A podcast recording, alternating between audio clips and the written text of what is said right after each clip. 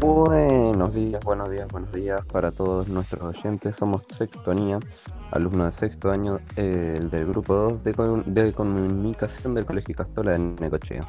Bueno, quien les habla es Julián de Francia como conductor. Eh, tenemos a mi lado a Delfina Kordich como co-conductora. Buen día, Del eh, Delfi. Eh, a Mateo y a Juana Ginás como columnistas. Buen día, Mate. Buen día, Juana. Buen día. Muy buenos días. Después tenemos a Agustín Petricorena y a Tobias Rivero como entrevistadores. Buen día, Buen chicos. ¿Cómo estás? a Jerónimo Paz en la musicalización, mientras tanto. Buen día, Jero. Em, después tenemos por otro lado a Pauli Prieto, a Francis Jacob y a Luna Ferrazoli en redes sociales. Y a Tomás Mancilla y Valentín Liñero como productores, además de Tobias Jensen como operador. Buenos días a todos, chicos. Buenos días. Buen, Buen día. Bueno, en, actualmente a esta hora, eh, 8.40 eh, de la mañana, en Necochea actualmente hay una sensación térmica de 8, 10 grados y está un poco nublado el día. Va a seguir más aumentando a lo que va del día, con una máxima de 13 grados aproximadamente en lo que va del día. Perfecto, bueno. eh, no sé si alguno de los chicos podría pasar nuestras líneas de contacto.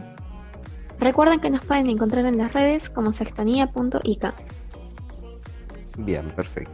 Bueno, eh, los temas a tratar en el día de hoy, vamos a tener una entrevista a Yanina Sassi, eh, piloto de, automovilista, de automovilismo de Argentina. Eh, luego vamos a tener a Mateo y a Juana hablando sobre la seguridad vial. También vamos a tener la entrevista a Liliana Lorenzati, una oftalmóloga. Y bueno, también tenemos pendiente el sorteo anunciado por las redes, por nuestras redes sociales. Bien, eh, Tommy, pasamos un tema mientras tanto para ir moviendo la mañana. Dale, hoy vamos a tener una variedad y vamos a empezar con el dueto argentino La Crew junto a Alita y su tema El Living.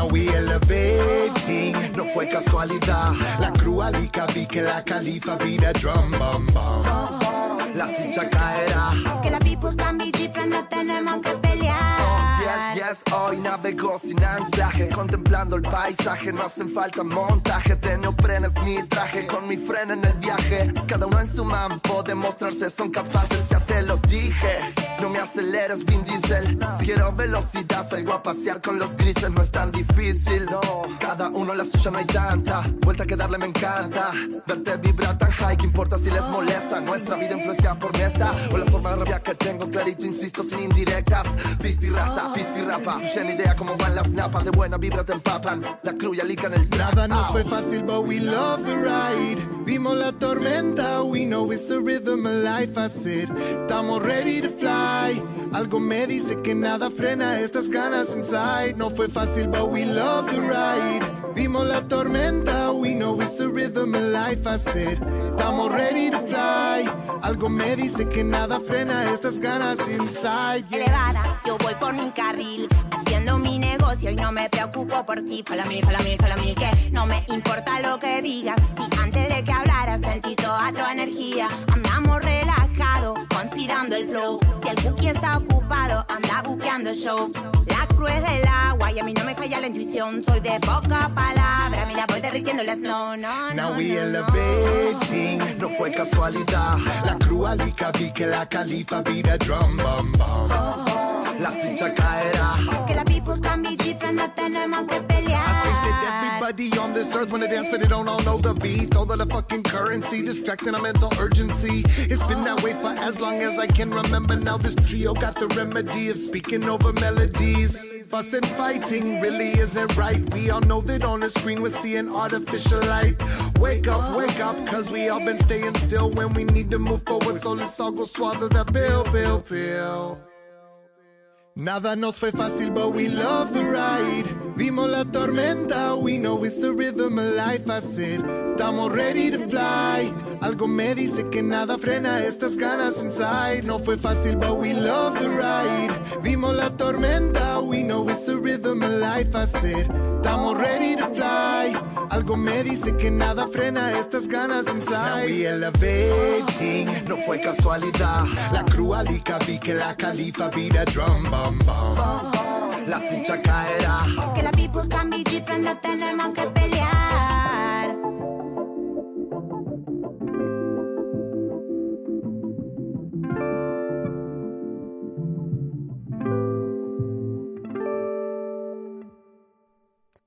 Bien, perfecto. Muy buen tema, Tommy, eh, de la Cruz eh, Fitlica, Elevating. Eh, bueno, eh, ahora tendríamos eh, la entrevista a Yanina Sassi, la piloto de automovilismo de Argentina. Y bueno, antes de estar con esto, eh, preferiría que nos pasen nuevamente las redes sociales, chicos. Recuerden que nos pueden encontrar en las redes como sextonía.ik. Ahí va, muy bien, perfecto. Bueno, eh, ahora no sé si querías eh, retomar un poquito vos, Delphi. Eh, buen día, primero que nada. Bueno, muy buenos días. Eh, sí, yo les quiero contar que Yanina Sanasi, eh, ella nació el 7 de enero de 1982 en Chacabuco, en Chacabuco, provincia de Buenos Aires. Es una piloto argentina de automovilismo reconocida a nivel eh, nacional por haber sido eh, referente de su género en la disciplina durante la década de 1990. Ella se destacó por haber desarrollado su carrera deportiva en la, digamos, eh, en las más importantes categorías de monoplazas de nivel nacional e internacional. Eh, después, bueno, volvemos en el año 2004, ella anuncia su retiro, convirtiéndose, digamos, como en instructora de manejo para la marca Porsche en Argentina, retomando sus actividades en el año 2018, donde compitió en la novel categoría Porsche GT3 Cup propia Argentina, consagrándose además como su primera campeona y como la primera mujer en consagrarse en una categoría profesional del automovilismo argentino. Lo dejamos con la nota y espero que la disfruten. Contanos, por favor, cómo nació tu pasión por el automovilismo. Mi pasión por el automovilismo nació un poco de, de casualidad, porque en realidad yo tenía 14 años, hacía danzas clásicas, zapateo americano, tenía pensado ser bióloga marina y bueno, me encontré un día con que me subí a un karting que había armado mi padre para unos clientes de él, un- unos clientes y amigos del taller, porque él es mecánico, y era un karting de mucha potencia. Y bueno, una vez que estaba ahí en el cartódromo, porque ese fin de semana lo fui a acompañar, tenía ganas de subirme para ver de qué se trataba, quería subirme, bueno, estuve ahí insistiendo, insistiendo, hasta que en un momento, para no escucharme más, me dejaron dar una vuelta, pensando que no me iba a gustar o que me iba a asustar. Resulta que cuando yo me siento en ese karting y salgo y acelero, que me tira, la, la aceleración me empuja para atrás contra el respaldo del karting, de la butaca, bueno, ahí me di cuenta automáticamente que era, era mi pasión, ¿viste? Es esa sensación o, ese momento mágico que, que los que tenemos la suerte de, de descubrir qué es lo que nos apasiona y lo que amamos, eh, sabemos de qué estamos hablando. Y es lo que yo le recomiendo a, a todos, inclusive a ustedes también, que, que gasten tiempo, que inviertan tiempo, que, que le dediquen horas y, y todo lo que puedan hasta que descubran algo que realmente les apasione. Porque bueno, en la vida no, no todas las cosas son lindas, pero cuando uno está agarrado a una pasión, todo se le hace más llevadero. Te levantás con ganas porque en algún momento te vas a poner o a tocar la guitarra o a manejar un auto o a dibujar o a maquillar o a lo que sea que te despierte pasión. Entonces todo se te hace más, más llevadero, más fácil. Así que bueno, nació así un poco por, por accidente y bueno, después se convirtió en, en el motor mío para toda la vida. A ver, Yani, por ejemplo, si vos tuvieras que elegir tres momentos de tu carrera automovilística, eh, ¿cuáles serían esos momentos? Es difícil pensar en solo tres momentos, pero bueno, vamos a, eh, creo que uno de los momentos más importantes fue cuando gano mi primer eh, carrera a nivel nacional, en el año 99 en la Super Renault. La Super Renault era una categoría de autos de fórmula, de monopostos. era la más rápida en ese momento que había en el país, porque inclusive andábamos más rápido que los TC, los TC 2000. Eh, y era muy competitiva y, fui la sin saberlo, ¿no? Al ganar esa carrera me convierto en la primera mujer en la historia de la Argentina en ganar una, carrera a nivel nacional y encima contra todos hombres. Así que bueno, eso fue como, hoy lo veo a esta edad como, como un logro o como algo que, marcó un hito en la historia de la mujer en el automovilismo. Otro momento muy lindo para mí fue el haber ganado mi primera carrera con Porsche en el Autódromo de Buenos Aires, eh, por lo que representa para mí la marca. Mi viejo está con Porsche hace más de 40 años, eh, a mí es una marca que, me despierta mucha admiración, mucha pasión. Y, cuando gano el campeonato, el tercer momento es cuando yo gano el campeonato y me invitan a Alemania a hacerme una distinción, una mención por ser la primera mujer en la historia de la marca, o sea, la, primera mujer en la historia de Porsche en ganar un campeonato con ellos. Eh, una carrera también, pero un campeonato era todavía mucho más importante. Y para mí el haber marcado la historia de Porsche con el apellido de la familia, eh, teniendo en cuenta lo que representa para nosotros, fue algo muy, muy emotivo, ¿viste? Yo lo sentí como medio hasta un homenaje para mi viejo. Así que era más la alegría por, por ese hecho en sí que por, por haber ganado el campeonato. Yani, luego de haberte consagrado campeona de Porsche, además de ser la primera campeona mujer para la marca, y sabiendo que esta marca tiene un gran peso en tu familia, ya que tu papá ha trabajado desde hace muchos años con esta, con esta empresa, tu abuelo era mecánico, vos, ¿qué sentiste cuando estuviste presente en la cena de campeones en Alemania? La noche de los campeones allá en Alemania fue algo para mí, fue muy emotivo eh, primero porque fue un año difícil para mí, si bien en lo deportivo era un año increíble porque había ganado mi primer campeonato de la mano de Porsche, eh, después de haber estado parada 15 años, porque me dediqué eh, tiempo lleno a, criar a mis hijos, por otro lado, yo me estaba divorciando, estaba mudándome, estaba cambiando mis hijos de colegio, bueno, todo, todo lo doloroso que implica un divorcio. Estaba muy mal económicamente, bueno, con un montón de problemas y, haber ganado ese campeonato fue como así, como un premio al, al haber decidido todos los días levantarme, salir de la cama, no quedarme ahí a llorar ni a lamentarme y, bueno, poner mi tiempo, como hablábamos, el tiempo y la energía en, en, algo que me hacía bien y al estar bien yo también podía estar bien con mis hijos. Bueno, cuestión que yo gano el campeonato y había que viajar a la semana a Alemania y yo no tenía plata ni para pagarme el pasaje. Así que bueno, era, era triste porque digo, a ver, me van a dar un premio allá, algo súper especial para mí y no tengo manera de viajar. Entonces, bueno, hablo con la gente de Porsche de allá de Alemania, le explico mi situación. Digo, yo me encantaría, pero no puedo gastarme esa plata para ir cuatro días y volver. O sea, no, no, mi situación hoy no me lo permite. No, no es que, bueno, me mandaron el pasaje, me recibieron allá increíble, compartí con todos los pilotos que habían ganado algún campeonato con Porsche ese año, así que fueron contactos hermosos, el estar en la fábrica, fue un sueño, la verdad que fue un sueño y, en un punto lo sentí hasta como un premio por haber hecho semejante esfuerzo todo ese año y por haberle puesto tanta pasión ¿no? a lo que decidí hacer. Dirigiéndonos hacia el final de la entrevista, Yani, eh, te queremos pedir que nos dejes, por favor, unas palabritas, un mensaje para todas aquellas personas eh, que tenemos sueños por cumplir. ¿Vos qué nos dirías?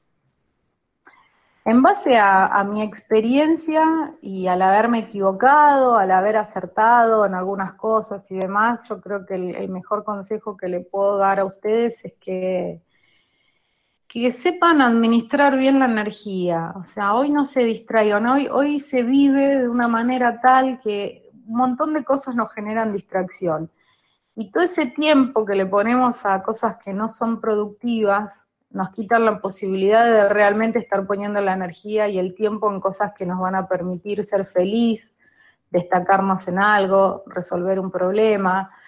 Eh, así que mi, consejo pasa principalmente por ahí. Yo, por ejemplo, soy una mujer que no, no suele ver televisión, no suele leer mucho los diarios, sí, me encanta leer, elijo qué temas me interesan y me informo y aprendo.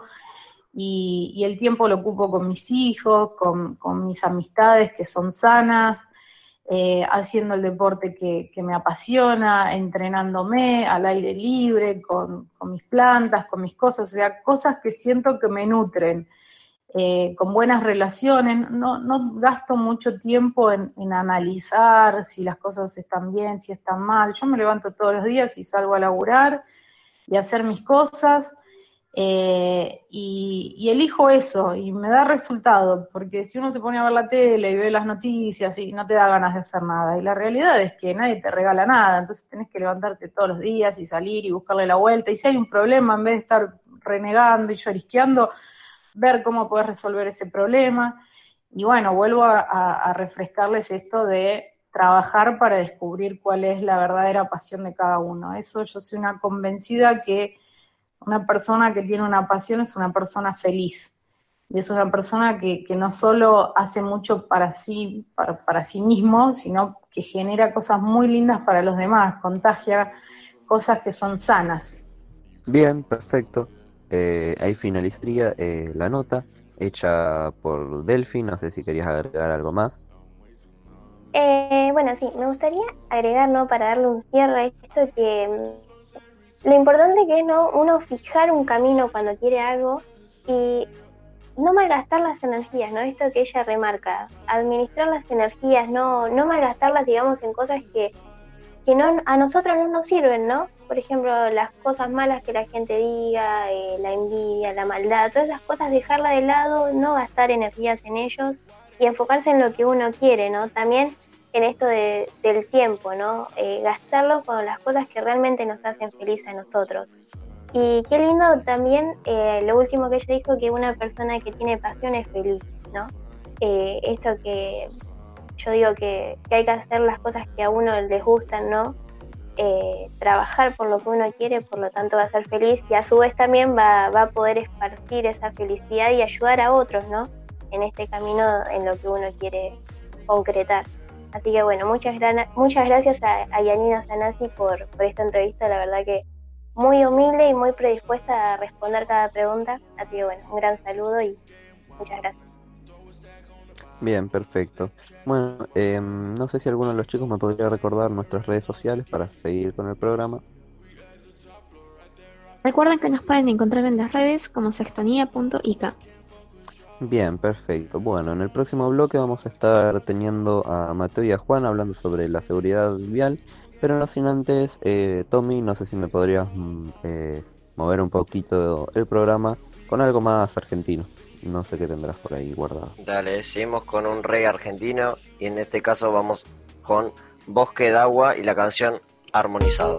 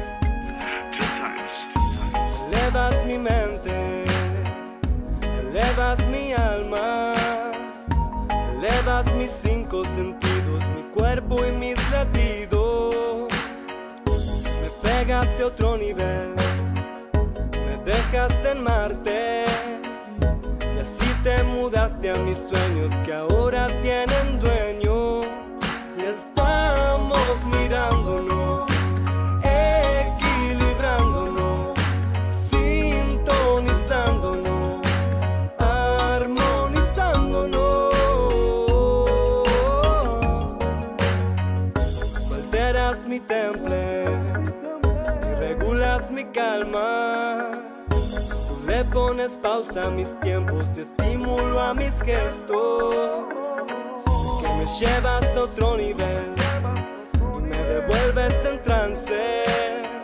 Con nudos de pensamientos y enredos de sentimientos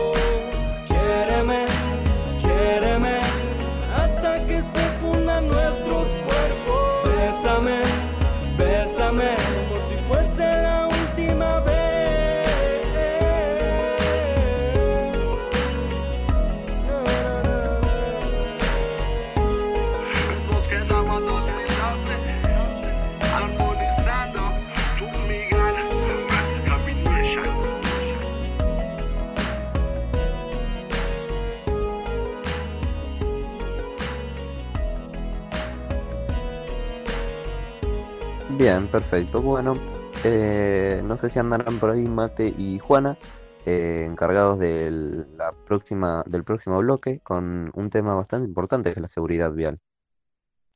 Buenos días a los dos chicos. Buen día, Juli. Buenos días. Bien, eh, bueno, antes de que comiencen eh, su tema, quería repetir si se puede en las redes sociales. Bueno, eh, Mate, Juana, comiencen con, con su tema. Dale, gracias por esa presentación. Y bueno, ahora les vamos a hablar de nuestro tema. Todos los conductores enfrentan riesgos, ¿no? Pero el factor que más contribuye a los accidentes y las muertes pareciera ser la falta de experiencia. Los conductores con licencias nuevas, principalmente los adolescentes, tienen las tasas más altas de accidentes de tránsito, pero incluso los conductores de 20 y largos tienen tasas más altas que los conductores de la misma edad. Los factores de riesgo, particularmente en los accidentes automovilísticos de los conductores adolescentes, influyen sobre la falta de experiencia, la distracción al conducir, incluso el uso de celulares y mensajes de texto al conducir de maneras muy rápidas, sobrepasando los límites, y el seguir muy de cerca el auto que tienen delante, el beber alcohol y conducir, la cual no es muy frecuente en los conductores novatos. Sin embargo, cuando sucede, causa una cantidad desproporcionada de accidentes mortales. En los últimos años de la adolescencia y los primeros años de la adultez, el hecho de beber y conducir aumenta drásticamente. También, como gran factor, es el conducir por la noche y las normas sociales. Es decir, la conducción arriesgada de los adolescentes en aquellos que informan que sus amigos conducen de manera muy suave, alentándolos a sobrepasar los límites eh, puestos por la ley. Con frecuencia la situación, teniendo en cuenta estos factores, sería peligrosa, ya que si nos ponemos en situación, serían el beber, conducir y no usar el cinturón de seguridad. Además de que los conductores jóvenes que poseen sus propios vehículos podrían conducir a una alta velocidad, en especial por la noche, teniendo dos o más pasajeros adolescentes, sin mencionar las distracciones del envío de texto. También, los conductores de vehículo, cualquiera sea su porte, está sometido no solo al riesgo de la conducción en sí, sino también a diversos problemas que surgen alterando su sistema de salud al manejar, pero adquiere especial importancia cuando quien maneja tiene sobre sus espaldas el riesgo de la vida de las personas que llevan su vehículo, además de las personas que se pueden cruzar en su camino. De allí la importancia del examen médico de ingreso que se debe realizar con sus distintas implicancias por el riesgo que se ven sometidos. Estos conductores tienen una serie de condicionantes, especialmente a que se deben superar como es el permanente estado de atención y concentración a consecuencia de la, la tensión y el estrés que se ven sometidos por, em, eh, por el tránsito vehicular. La mayoría de las veces es un trabajo solitario, que se determina en muchas ocasiones efectos psicológicos indeseados, trastornos psicosomáticos y sociales que se agravan su estrés. Los camioneros, por ejemplo, durante su jornada laboral, están casi todo el tiempo en forma sedente, pero en continua tensión, expuestos a constantes ruidos, vibraciones, malas posiciones y malos tratos a veces de otros conductores, como también de los pasajeros que transporta. Todo esto grabado en algunos casos por tener que recibir dinero y dar un vuelto para cobrar el pasaje. Los ruidos de la calle o de la ruta pueden producir alteraciones en su audición y las vibraciones pueden afectar su columna vertebral. Las malas posiciones pueden producir alteraciones de la misma y por tanto un cambio de presiones en los discos intervertebrales, que se puede traducir en dolor e impotencia funcional o hernias de disco. A veces este puesto de trabajo se realiza en un espacio reducido que no reúne las condiciones para realizar el trabajo con cierto confort. Y además, en el interior del vehículo hay continuos cambios de temperatura por la entrada y salida de pasajeros. Con todo esto se podría decir que manejar un transporte, ya sea en ruta o no, con el tiempo puede traer efectos malos para el cuerpo, ya sea por riesgos físicos como el ruido, las vibraciones, el trabajo la intemperie y a veces la carga y descarga. También puede haber riesgos químicos producidos por el gas carbónico de la combustión del motor o por productos tóxicos transportados. Pero los riesgos que tienen mucha importancia son los riesgos fisiológicos, tales como la fatiga crónica, el aburrimiento y los trastornos en el ritmo circadiano, por manejar de noche y dormir de día. Puede haber además ciertos trastornos abdominales y digestivos por falta de reposo adecuado, exceso de peso por poco gasto energético debido a la escasa actividad física, o por la ingesta en demasia para mantenerse despierto cuando se maneja de noche. Por lo que estuvimos hablando, podemos concluir que hay muchos problemas fisiológicos, psicológicos como también sociales, que pueden contribuir a un accidente de tránsito. Aún así, hay ciertas medidas como también reglas que son indispensables y ayudan a que estos accidentes se reduzcan lo más que se pueda, o al menos que el choque no provoque víctimas fatales. Entre las distintas normas a seguir podemos mencionar respetar las velocidades máximas y mínimas de los carteles, no usar el celular ni auriculares, ya que te puede distraer aunque lo niegues. Anticipa tus maniobras con la luz de giro o baliza según corresponda. Si tu hijo es menor de 10 años, debe ir en el asiento trasero, y si tiene 5 años o menor, que esté mejor en una butaca. Por supuesto que todos los pasajeros y el mismo conductor lleven cinturón de seguridad. En caso de ir en moto o en bicicleta, que se utilicen sus respectivos cascos. Si vas en bicicleta de noche, utiliza reflectores de luz para que sea visible para los demás vehículos. Además, si vas en bicicleta, revisa que esté en buenas condiciones, ve por lugares apropiados, presta atención a las esquinas y asegúrate que en caso de que tengas un canasto, revisarlo que esté bien sujetado. El peatón tiene que tener prioridad de paso. Cuando sea de noche o haya poca visibilidad, utilizar las luces del vehículo. Controla periódicamente que los frenos, el acelerador, el embrague y luces funcionen correctamente. En caso de lluvia, barro, hojas mojadas o hielo en la carretera, manejar moderadamente y sin apuros tener documentación y siempre llevarla al conducir y respetar el semáforo al igual que cualquier otra señal de tránsito. Cabe aclarar que no solo hay normas para los conductores de vehículos, sino que también el peatón debe contribuir a que no ocurran accidentes. Para ello, el peatón debe seguir otras reglas, como por ejemplo, a pesar de que el peatón tenga prioridad de paso, uno no tiene que cruzar la calle confiado. Mira hacia ambos lados antes de cruzar y sigue haciéndolo mientras lo haces. Si cruzas la calle, también va a ser mejor si lo haces desde una esquina. Si hay un semáforo, respetalo, al igual como lo hacen los vehículos. Camina por la vereda lo más alejado posible de los coches que se desplazan. Al igual que con los conductores, no utilices el celular ni los auriculares en la calle, y mucho menos si vas a cruzar. Tu prioridad de paso aún así no es ilimitada. Si tiene que pasar un vehículo de emergencia, sea de ambulancia, de bomberos o policial, se da el paso. Y por supuesto, ayuda a cruzar a las personas menores o con movilidad reducida o disminución visual. Con estas normas cumplidas, no te prometemos que nunca vayas a tener un choque, pero sí te prometemos que la posibilidad de que tengas un accidente vehicular se reduzca lo más posible. No solo es tu responsabilidad la que se pone en juego al conducir, sino también la del otro conductor en ceder el paso, como también la del peatón en cruzar al ver para ambos lados. El ambiente público, seguro y reducido en accidentes será posible si todos contribuimos y respetamos no solo las normas, sino también la vida de los demás. En eso consiste la seguridad vial, en ser un conjunto de acciones que prevengan, controlen y disminuyan el riesgo de víctimas o de lesiones de personas en sus desplazamientos ya sean motorizados o no, que solo se puede lograr con la cooperación y responsabilidad de la sociedad civil. Bien, perfecto. Bueno, em, chicos, no sé si me podrían pasar, eh, antes de cerrar con este bloque, em, las redes sociales. Recuerden que nos pueden encontrar en las redes como sextonía.ik. Bien, perfecto. Eh, bueno, en el próximo bloque estaríamos teniendo la entrevista a Lorenzati, eh, Liliana, em, la oftalmóloga. Pero bueno, no sin antes, em, Tommy, no sé si me podrías pasar algún tema musical. Dale, ahora vamos con el cantautor de música alternativa e independiente Manu Chao y su tema Me gustas tú. Te lo dije bien clarito.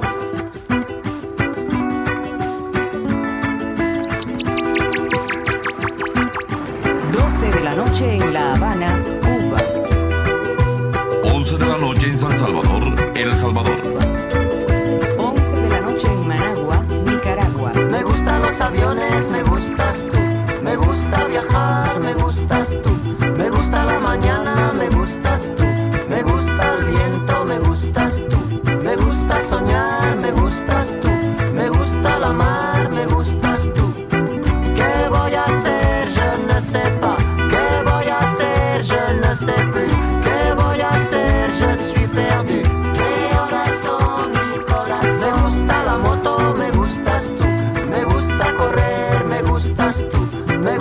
la lluvia,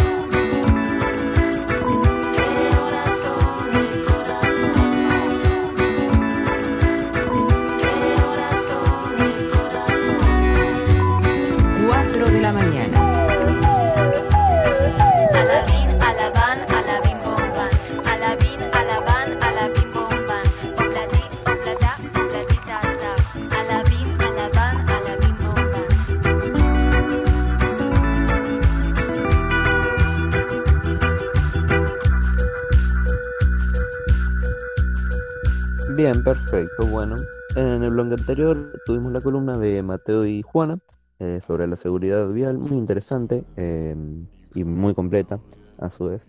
En este bloque eh, vamos a tener la entrevista a, Lili- a Liliana Lorenzati, oftalmóloga. Una entrevista corta pero muy valiosa, eh, ya que bueno, nos brindó ese tiempo necesario para responder las preguntas que le habíamos hecho. Y eh, bueno, se tomó la libertad eh, de responderlas a Perfecto, antes de comenzar con la entrevista, eh, quería recordar nuevamente las redes sociales y también decirles que en el próximo bloque vamos a estar eh, dando el cierre y aparte el sorteo que teníamos en Instagram que todavía pueden participar antes de que termine el programa. Recuerden que nos pueden encontrar en las redes como sextonía.ik. Bien, perfecto. Eh, sin nada más que agregar, eh, comencemos con la entrevista. Bueno, ¿de qué se trata la oftalmología? Es fundamentalmente el estudio de la salud visual, eh, de la función de los ojos, de la anatomía de los ojos y de todo lo que eso implica. Eh, un día laboral mío es básicamente hacer consultorio. Eh, yo veo adultos y niños, muchos niños, y es hacer consultorio, controlarlos, controlar la visión, controlar la salud visual, recetar anteojos, dar muchos consejos de cómo usar la computadora en este momento. Eh, ¿En dónde estudié? Yo estudié en la Universidad Católica de Córdoba. ¿Cómo decidí estudiar medicina? Mira, en mi casa yo vivía entre médicos. Mi mamá tenía el consultorio en su casa, así que todo el día estaba entre médicos. Creo que siempre supe que quería hacer medicina. Y el tema de la oftalmología fue cuando cursé la materia, me encantó. Realmente me gustó muchísimo. Y si me gusta lo que hago, la verdad que sí, me encanta. Lo hago con cariño, me encanta. Recomendación para quien quiera estudiar esto, mira, fundamentalmente si vos querés ser médico, lo más importante es que te tiene que gustar la gente. Fundamental. Porque lo más importante de ser médico creo que es tener empatía, o sea, ponerte en el lugar del otro. Eh, después podrás ser mejor en algunas áreas o en otras, pero creo que lo más importante en la relación con un médico es cómo te sientas, si te sentís contenido, si te sentís escuchado. Y creo que lo más importante para poder ser un buen médico es eso. Bien, perfecto. Bueno, eh, en el próximo bloque, eh, aparte de tener eh, las noticias presentadas por mí y por Delfina, también vamos a tener el sorteo, está pendiente en nuestra página de Instagram, pero no sin antes, eh, Tommy, no sé si me podrías pasar un tema musical y uno de los últimos para ya ir cerrando el programa. Dale, ahora casi terminando van a escuchar La Vuelta al Mundo del, del viejo grupo ganador del Grammy Calle 13.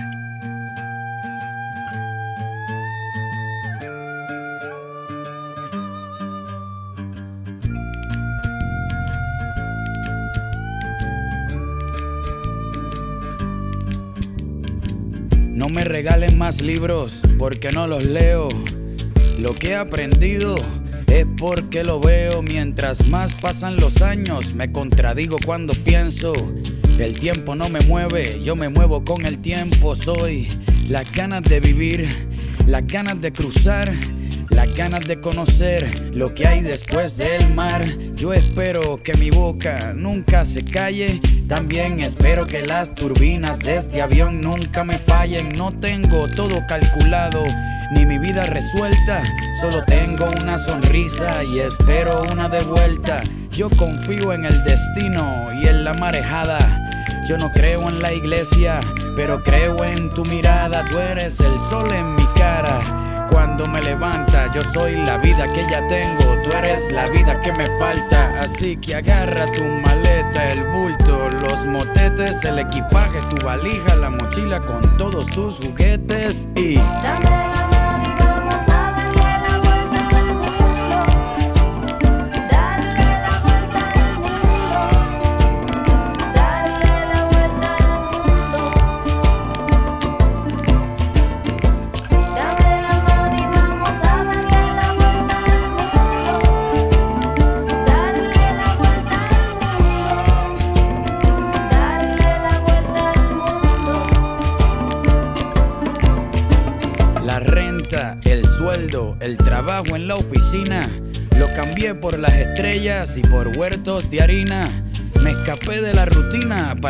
mi viaje, porque el cubo en el que vivía se convirtió en paisaje. Yo era un objeto esperando hacer ceniza. Un día decidí hacerle caso a la brisa, a irme resbalando detrás de tu camisa. No me convenció nadie, me convenció tu sonrisa y me fui tras de ti persiguiendo mi instinto. Si quieres cambio verdadero, pues camina distinto. Voy a escaparme hasta la constelación más cercana. La suerte es mi oxígeno, tus ojos son mi ventana. Quiero correr por siete lagos en un mismo día, sentir encima de mis muslos el clima de tus nalgas frías. Llegar al tope de la sierra, abrazarme con las nubes, sumergirme bajo el agua y ver cómo las burbujas suben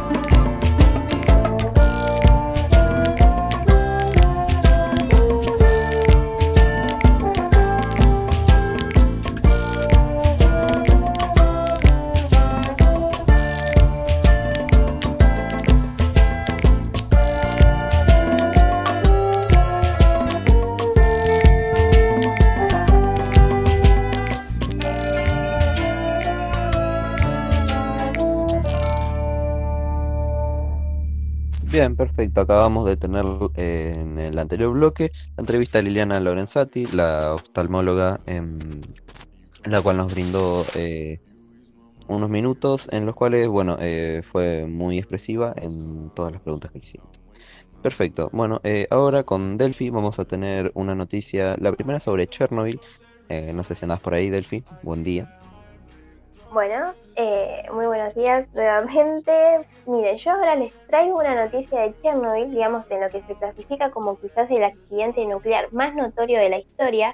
El reactor de la unidad 4 en el complejo de Chernobyl sufrió un colapso devastador a fines de abril de 1986 luego de una caída inesperada de energía durante una prueba de seguridad clave. Las explosiones resultantes de vapor comprimido arrojaron una capa de material radioactivo a lo largo de Europa, lo que contribuyó a la muerte, digamos, prematura, lo que podía ascender a, decenas de, de miles de personas, ¿no? Pero esto no quedó ahí y hoy en día eh, sigue vigente. La noticia que les traemos es que temor e incertidumbre, porque las tripas fundidas de, de esta, de esta planta de energía nuclear se están calentando y los científicos no saben el por qué. En la profundidad de los escombros de la planta eh, quedan aún rezagos de lo que fue esta terrible explosión. Expertos dicen que existe una posibilidad de que otra explosión ocurra y están tratando de descifrar qué hacer.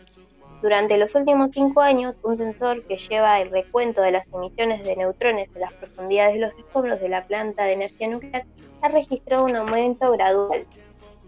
Desafortunadamente, la ubicación precisa del material en descomposición debajo de los escombros y losas pesadas de concreto hace que las investigaciones detalladas y las posibles soluciones sean más desafiantes. A lo largo de las décadas, los isótopos de uranio han seguido disparando neutrones ocasionales de sus núcleos. Aquellos que se acercan lo suficiente al núcleo de otro isótopo corren el riesgo de alterar su propio equilibrio delicado, liberando más neutrones. Exactamente por qué y qué hacer al respecto sigue siendo preguntas urgentes, especialmente a medida que el área continúa eh, secándose lentamente con el tiempo. Eh, dado donde se asienta, sumergirlo en nitrato de gadolinio podría ser complicado, al igual que acercar un sensor a la fuente de los neutrones, más allá de los obstáculos que podrían estar eh, interfiriendo con las mediciones. Eh, digamos que hay planes para una limpieza de combustible en curso con una instalación de almacenamiento provisional eh, en el que, eh, bueno, sí, en él se espera que no una licencia al regulador de Ucrania. ¿no? Eh, por ahora poco se puede, digamos, hacer al respecto, eh, más que observar y seguir contando y esperando ¿no? que con el tiempo el tic-tac este de Chernobyl se calme una vez más. pero igual eh, no todo es tan negativo como parece porque, a ver, con, la- con estas emisiones aumentando eh, de forma tan progresiva, muy lentamente, el riesgo de amenazas en el futuro cercano parece bajo. Y los peores escenarios también eh, quedarían muy por debajo de lo que fue la catástrofe de Chernobyl, ¿no? Para traer un poco de calma y, y no alterarse con eso. Eh, es básicamente, ¿no? Esto como una señal de, de lo que puede manejar el hombre, ¿no? No sé qué opinan ustedes respecto a esto. Y en cierta forma no creo que fue, o sea, que mm, llegue a ser de la una catástrofe igual a lo que pasó hace aproximadamente 35 años, porque si bien eh, una explosión nuclear eh, como fue en aquella época, ahora mismo estaría controlada de cierta manera, en aquella época no se tenía tanta experiencia y sinceramente afectó mucho a muchos pueblos cercanos. Sí, y lo que es también eh, devastador para el territorio, porque imagínense que durante todo lo que fue ese radio ¿no? que ocupó estas emisiones radioactivas, todo eh, ha quedado sin población y es muy difícil ingresar ahí. Eh, entonces digo, no, esto también de, de que reflexionen eh, lo que es eh, la capacidad del hombre, ¿no? Lo- las cosas que tiene a, a su poder que le dan la capacidad ¿no? de, de poder destruir el mundo, diría yo, ¿no? desde mi opinión. Y que a veces no, no somos tan conscientes de eso y imagínense ¿no? que eh, con este desastre lo que se puede causar, pero bueno, el ser humano no deja de, de realizar estas cosas y que a su vez se siguen sumando más inventos y más cosas, así que bueno, pero esperemos que algún día podamos tomar conciencia ¿no? de, de lo que somos capaces. No, sí, aparte también aclarar que actualmente eh, es visitable creo que por una hora exacta eh, cerca del núcleo, que son creo que a un- unos mil metros, si no me equivoco, un, existe, por decirlo de una manera, una visita guiada. Pero aún así, eh, cerca del reactor nuclear es aún siquiera posible acceder eh, al ser humano porque te puede traer muchísimos problemas de salud y otras cosas. Después, por el tema también medioambiental, em, por lo que tengo entendido, eh, sigue habiendo un riesgo de, de no poder estar habitando ahí, pero por lo menos eh, ya se puede visitar eh, por, cier- por cierto horario y existen animales y fauna que todavía eh, preexisten en el ambiente ese. Sí, eso también, bueno, es positivo porque después de muchos años al fin está como, sí, empiezan a crecer, eh, bueno, el pasto, también, bueno, y este tema de, lo que es la humedad y que se empieza a ver el agua, esto es también lo que trae, ¿no? Esta consecuencia de, de que se empiece a, a humedecer, digamos, esta, estos, en estos escombros, ¿no? Y se vuelva a reactivar este material, pero bueno, eh, sí, la verdad, con respecto a eso que decías de, la de las visitas, yo digo, wow, ¿qué, ¿cómo van no ahí sabiendo el riesgo que tienen? Que bueno, no está como el 100% dicho de que no les va a pasar nada, ¿no? Como arriesgarse a algo, pero bueno, cada uno no hace lo, lo que quiere. Eh, también hay gente que va a pescar, pero bueno, no sé la verdad. Pero está, está bueno igual saberlo, ¿no? Es interesante estos temas. Sí, sí, pero bueno, em, pasando a la noticia, a la última noticia del día, eh, más actual o más, mejor dicho, más de acá, más nacional, eh, Necochea em, recibió de, provincia un subsidio de 350 mil pesos para la compra de material deportivo eh, para el retorno de las actividades de las escuelas municipales. Eh, bueno, esta, eh, este subsidio de 350 mil pesos eh, consiste en pelotas de básquet, de fútbol, handball, redes, conos, sogas, pisos, encastrables, etcétera.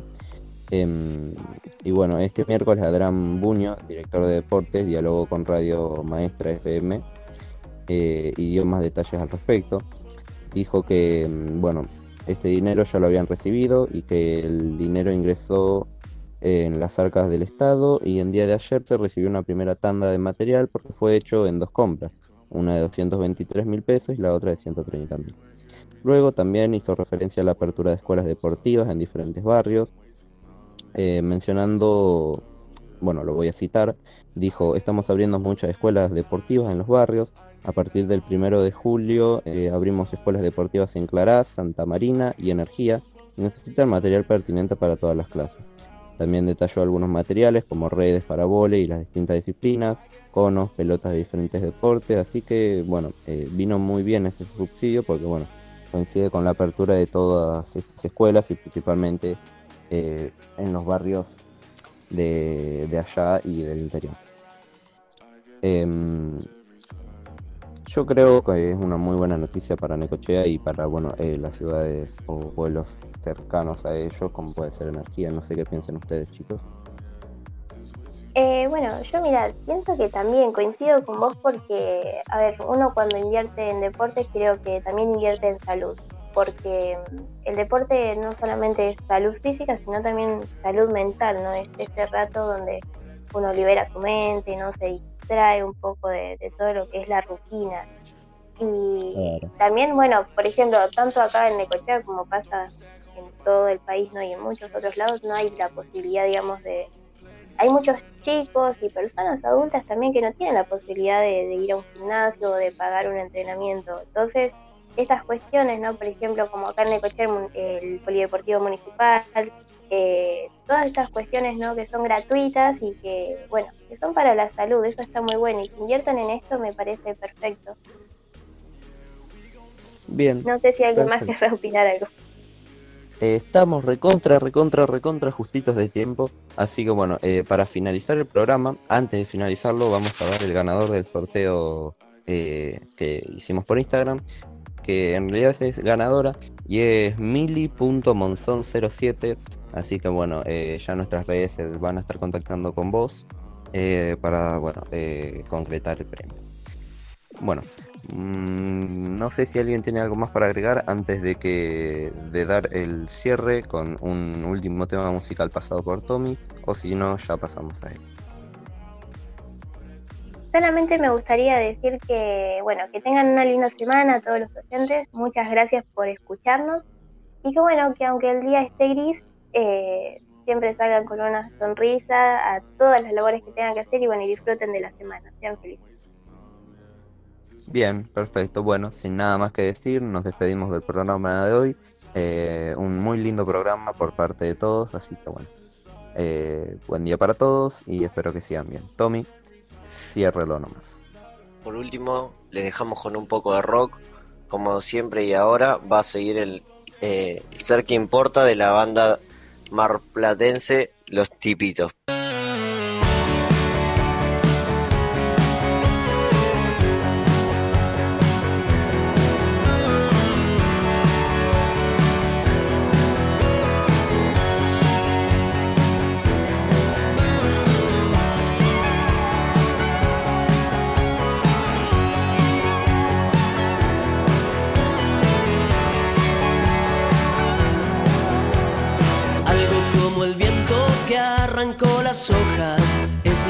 Hace temblar. Y hasta el último rincón